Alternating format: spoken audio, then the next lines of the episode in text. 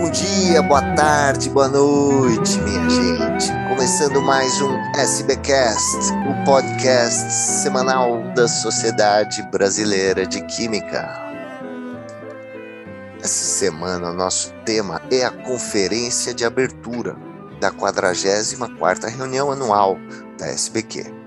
A conferência vai ser realizada no dia 22 de novembro e vai ser proferida pela professora Maísa Furlan, da Unesp de Araraquara. Ela é uma colaboradora de longa data da SPQ. Ela é especializada na química dos produtos naturais, faz parte do núcleo de biossíntese, bioensaio e ecofisiologia vegetal do Instituto de Química da Unesp. Ela já foi diretora do Instituto de Química, já foi coordenadora da pós-graduação. Hoje ela é vice-reitora também da Unesp e também participa de pesquisas no CEPID Cibifar e no INCT Bionat. Professora Maísa Furlan, é um prazer ter a senhora aqui com a gente. Muito obrigado pela sua presença.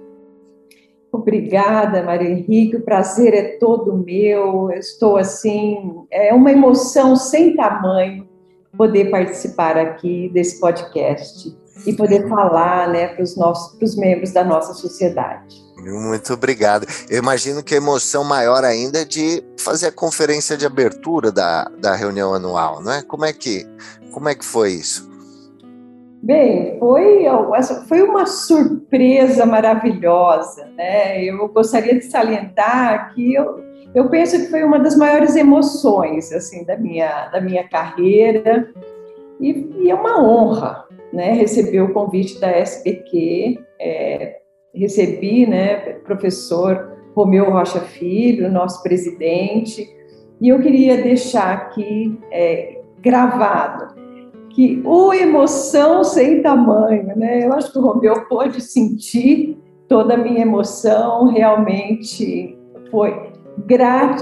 será assim, muito gratificante poder contar a história do nosso grupo, a pesquisa que nós estamos realizando é, para toda essa sociedade que eu tenho assim muito carinho, muito mais que carinho, né, que nós sempre temos pelos nossos pares, mas uma admiração profunda. Né? Eu tenho um respeito pela nossa sociedade, seja pela robustez com que sempre discutiu a ciência química, né? se constituindo aí no berço das grandes discussões científicas e suas contemporaneidades. Né?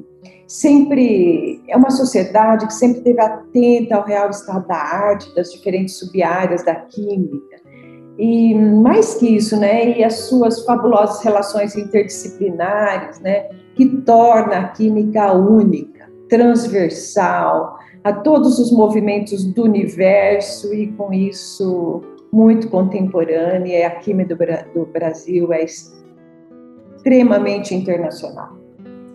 Bem, eu... Bom, professora, você é uma colaboradora é, antiga mesmo da SP que já editou, né, o, o o JBCS, não foi editora, editora assistente.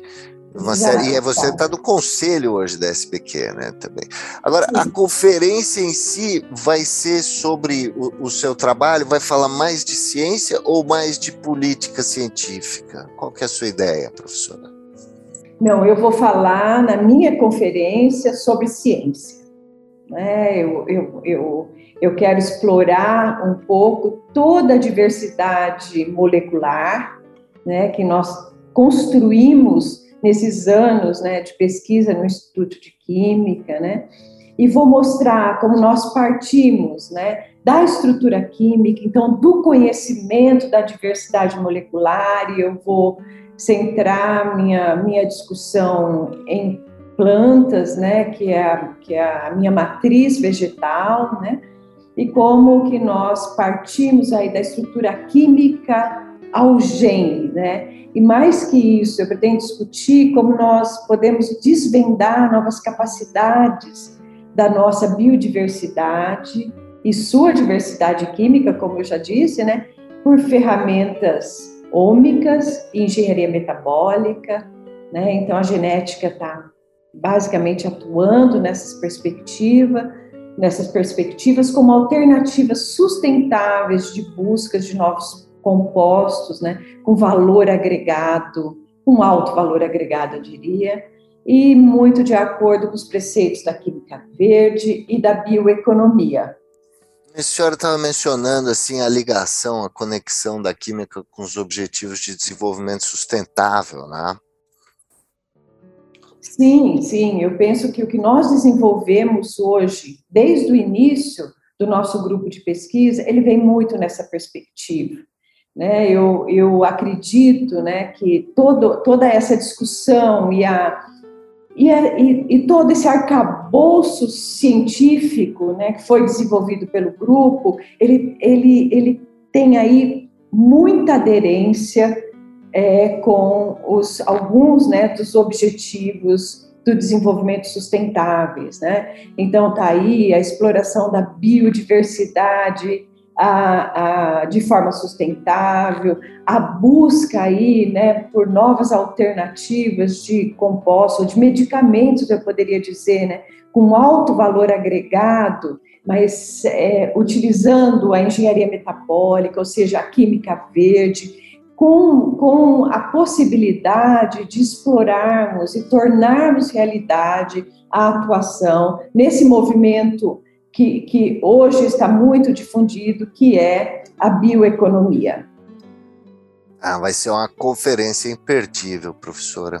Ah, eu espero. Eu gostaria que todos, assim, é, viessem e eu, eu penso que nós vamos poder discutir né, essa, essa, essa, essa nova construção né, do saber em torno da química de produtos naturais, utilizando aí, de certa forma, né, a, as técnicas ômicas, de, de, um modo geral, né, a própria genômica, né, que, uhum. que, que, pode nos levar, eu acho, muito mais aí é, do que analisar individualmente um indivíduo, mas analisar um conjunto de dados, né, que pode ser obtido aí através de outras análises, é, que não só a genômica, a transcriptômica, a proteômica e a metabolômica, né, é, que permite a melhor compreensão. Se você olhar é, no todo de uma célula, de um tecido ou de um organismo como todo. E isso é fantástico, né, porque nós podemos ter uma ideia mais, mais ampla é, uhum. daquele organismo que nós estamos estudando. E é isso que nós estamos desenvolvendo, claro, é, numa perspectiva de 30 anos de pesquisa, em que nós iniciamos, né, a partir da, de buscar conhecer a diversidade química. É, eu, eu, é claro, tem algumas espécies vegetais que saltam aos meus olhos por conta das suas estruturas químicas, né, é, das, das a, a, o tema da SBQ é ligações que transformam, né? Então, dessas ligações que as transformam em algo é, absolutamente fantástico, né? Com atividades biológicas ou com assim é, é, aspectos estruturais que vale a pena ser serem estudados. E nessa perspectiva, eu gostaria de selecionar algumas matrizes, algumas estrutura, estruturas químicas com potencial de aplicação e mostrar como nós caminhamos aí né, é, até o conhecimento do gene, ou seja, até a aplicação é, da ciência ômica, uhum. né, com a engenharia metabólica. O que nós estamos fazendo hoje, Mário, é, a partir do conhecimento da diversidade química, da atividade biológica associada a, a, a alguns, algumas, algumas substâncias, né? ou da importância do, do, valor agregado a algumas, algumas substâncias, né? nós, nós é, é, podemos obter essas substâncias que ocorrem nas plantas, né? numa, numa quantidade bastante pequena, de uma é, em, em sistemas que nós chamamos de sistemas heterólogos, usando a engenharia metabólica, ou seja, nós transferimos um gene que codifica determinadas enzimas que, vão, que irão biosintetizar essas substâncias para um outro sistema que nós, nós assim, elegemos Saccharomyces cerevisiae, que pode depois, e nós transferimos toda a via metabólica para é, é, produção em Saccharomyces cerevisiae, que já é um sistema heterólogo bastante conhecido e que nós conseguimos manipular, né, fazer manipulação genética e, de certa forma, obter essas substâncias em quantidades apreciáveis para utilização é, é, como medicamentos ou em outras, é, outros aspectos que as diferenciam. Então, é um trabalho muito e que eu estou muito feliz por poder contar é, para todos os nossos é, colegas, né, é, alunos é, da, que fazem parte da nossa sociedade. Professora, é fantástico ouvir o seu entusiasmo, a sua paixão quando você fala sobre o seu trabalho. É realmente alguma coisa muito inspiradora. Parabéns. E eu queria te perguntar, em cima disso, é, nesses 30 anos de pesquisa, em sua trajetória na sala de aula e no laboratório, é, a situação no Brasil já foi melhor do que é atualmente nos últimos poucos anos, né, para a ciência e para a pesquisa. Ainda é possível formar alunos com esse entusiasmo, com essa paixão? Sim, o entusiasmo ele não morre, né? Mas nós estamos passando um período com muito difícil, muito difícil, em que nós temos que nos posicionar aí é, como entidade científica. Por isso que eu comecei a falar um pouco sobre a nossa sociedade, né, como assim uma, uma sociedade que sempre se posicionou né, de maneira forte e atuante né, nas, nas, nas, nesse, nesse aspecto né, de ciência, tecnologia e especialmente, é, Mário, né, na defesa, na defesa da ciência.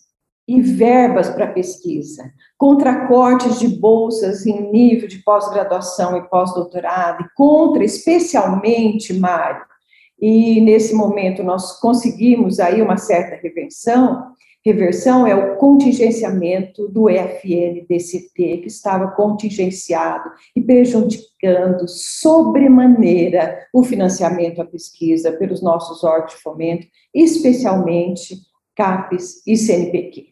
Né? Então, é, é para mim, essa luta é, é, é, funda, é, fundamental, é fundamentada assim, na premissa de que a ciência e claro, aí nós incluímos a química, é crucial para a sociedade se desenvolver. E o conhecimento que ela gera é a força motriz do desenvolvimento humano em toda a sua plenitude. Então, é, nós temos que defender a ciência, o financiamento da pesquisa, para que nós possamos formar um quadro de jovens altamente qualificados que possam transformar esse país. Né? Eu, eu acho que se nós considerarmos que a educação e o conhecimento científico acumulado, porque o conhecimento científico, ele, você, você, eu, eu, eu, eu, eu faço uma analogia como um tijolo, ele é muito, é, ele só vai trazer frutos né, a partir de uma exploração de novas possibilidades, de novos conhecimentos. É como um tijolo sobre o outro.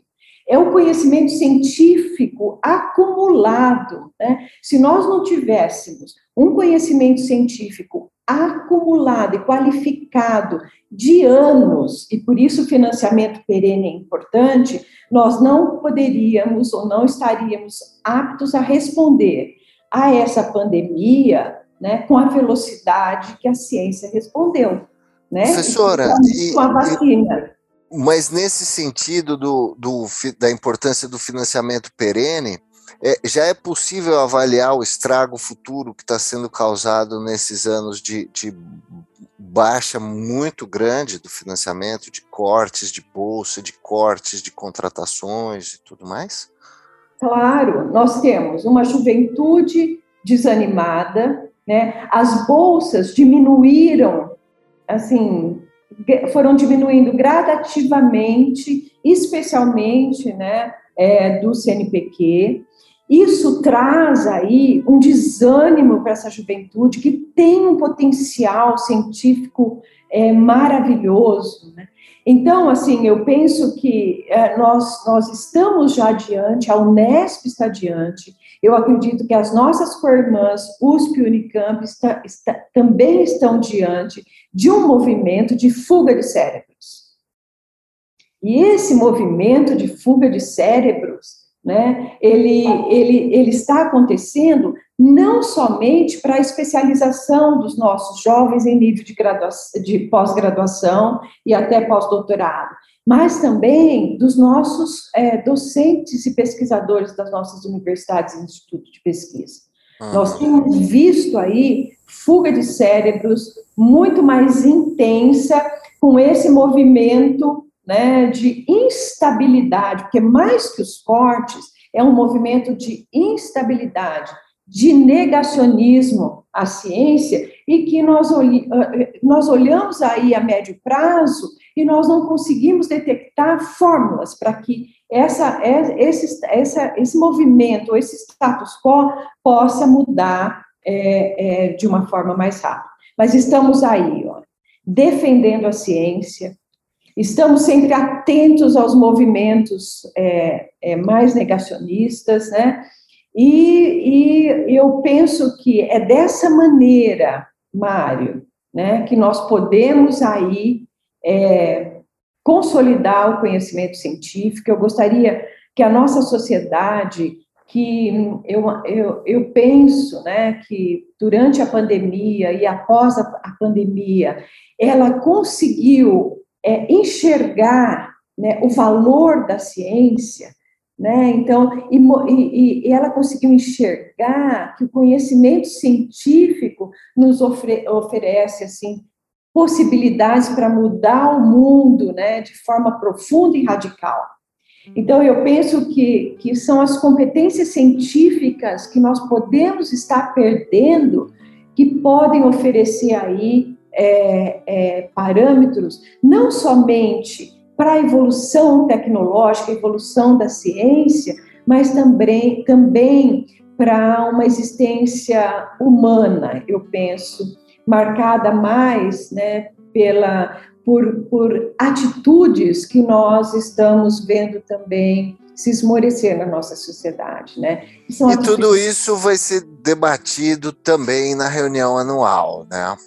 Tudo é, isso é um debate muito forte na SPQ, né? Em várias frentes. Em várias frentes. A SPQ sempre se posicionou, se posiciona a movimentos que vão contra né, esses preceitos que eu coloquei para você, né? Então, eu só gostaria de, de, de concluir, Mário, que é, eu acho que o investimento perene em ciência e educação é essencial, porque é assim que nós geramos resultados, especialmente, olha, e agora nós podemos é, ver essa, essa, esse, essa esses, esses, o quão importantes são esses resultados, né, no momento dessa, dessa terrível crise sanitária que nós estamos passando, né, que é a resposta, né, à crise, né, e eu penso que a química pode contribuir sobremaneira é, para com a nossa sociedade.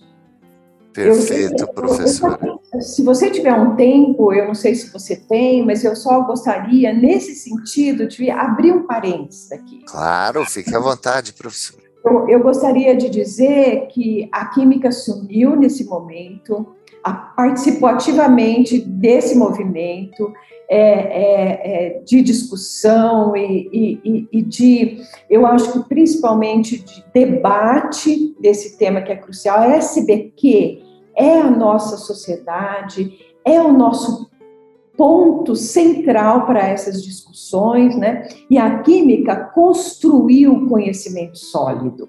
Então, ela é uma, uma área em que ela, ela pode gritar contra tudo isso, porque ela, ela construiu um conhecimento super sólido. Só para você ter ideia, Eu gostaria aqui de destacar que o Prêmio Nobel de 2020 de Química foi pela primeira vez outorgado a duas mulheres, né? A francesa Emmanuelle. Bem lembrado, bem lembrado. Muito bem. Então, a Emmanuelle, a, francesa, né? Uma francesa e uma norte-americana, Emmanuelle Charpentier, e a norte-americana é, Jennifer Doane, é, pelo desenvolvimento, e agora eu quero, eu quero é, é, ressaltar né, a, a, a, genômica aqui, eu vou falar um pouco sobre ela na, minha, na construção da minha conferência, né? Então, pelo desenvolvimento de um método né, para edição genômica. Então, as pesquisadoras, elas desenvolveram a técnica de edição genérica, que a, genética, que a gente chama a CRISPR-Cas9, que funciona como uma espécie de tesoura molecular. Então, ela permite você editar o código genético de qualquer organismo, seja ele animal, planta, é, é, micróbios e etc. Né? E essa tecnologia, ela é considerada revolucionária para as ciências da vida e ciências químicas, especialmente bioquímica, porque ela contribui para o desenvolvimento de novas teorias contra o câncer, inicialmente foi colocada né, nessa premissa, mas ela participou ativamente na construção de um dos modelos de vacina contra a Covid-19. É, é uma técnica utilizada. Então, eu só queria. É uma técnica que vocês utilizam também no seu grupo?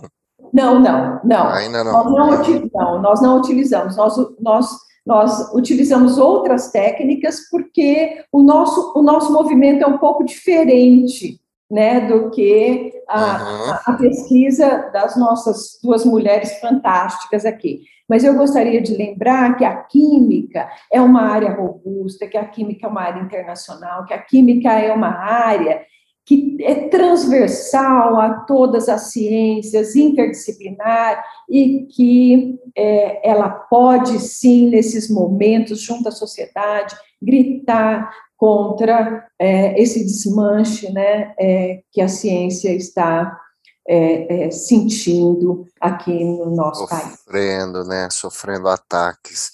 Professora, só para a gente encerrar, dia 6 de outubro tem é, anunciado o Prêmio Nobel 2021. Qual o seu palpite? Nossa, eu não sei qual é o meu palpite. Eu sempre tenho um palpite, sabe, é, em, em, relação a Gente, tem, eu aproveitar e fazer uma propaganda aqui do bolão do professor Adriano Andricópolo. É. Muito famoso nas redes sociais, procurem lá e preencham. No, ele tem um, esse ano ele fez um Google Docs para o pessoal apostar, fazer sua, o seu palpite para o Nobel. Sabe por que eu, eu, eu penso assim que o meu, meu palpite para o Nobel é, não sei, nós estamos é, Mário, atravessando a maior crise sanitária é, no mundo, né, que vai trazer aí é, consequências não somente na saúde, e, e, nós temos que ficar atento, atentos aí à era pós-genômica, ah, oh, desculpa, pós, pós-Covid-19. Pós-pandêmica. Uhum. Pós-pandêmica e pós-Covid-19, nós sabemos que as consequências da doença são terríveis, é, nós vamos ter que, que é, caminhar nessa perspectiva, e eu penso que o Prêmio Nobel é, irá olhar, olhar para as pesquisas é, que contribuíram é, muito é, nessa perspectiva. Tá certo. Muito obrigado, professora Maísa Furlan. Não percam a conferência de abertura, então, da 44ª reunião anual da SBQ. Marquem suas agendas. Dia 22 de novembro, a professora Maísa Furlan. Muito obrigado, professora. Obrigada, Mário. Nossa, o prazer foi todo meu e dizer que eu estou assim encantada em poder participar é, da nossa da nossa 44ª reunião anual, é, com essa deferência que a sociedade e os meus pares é, me conferiram. Muito, muito obrigada. Gratidão. Parabéns e muito obrigado, professora. Até lá. Eu vou assistir sua conferência. Ah, eu vou estar esperando. Um abraço grande, Mário. Um abraço, até já. Até.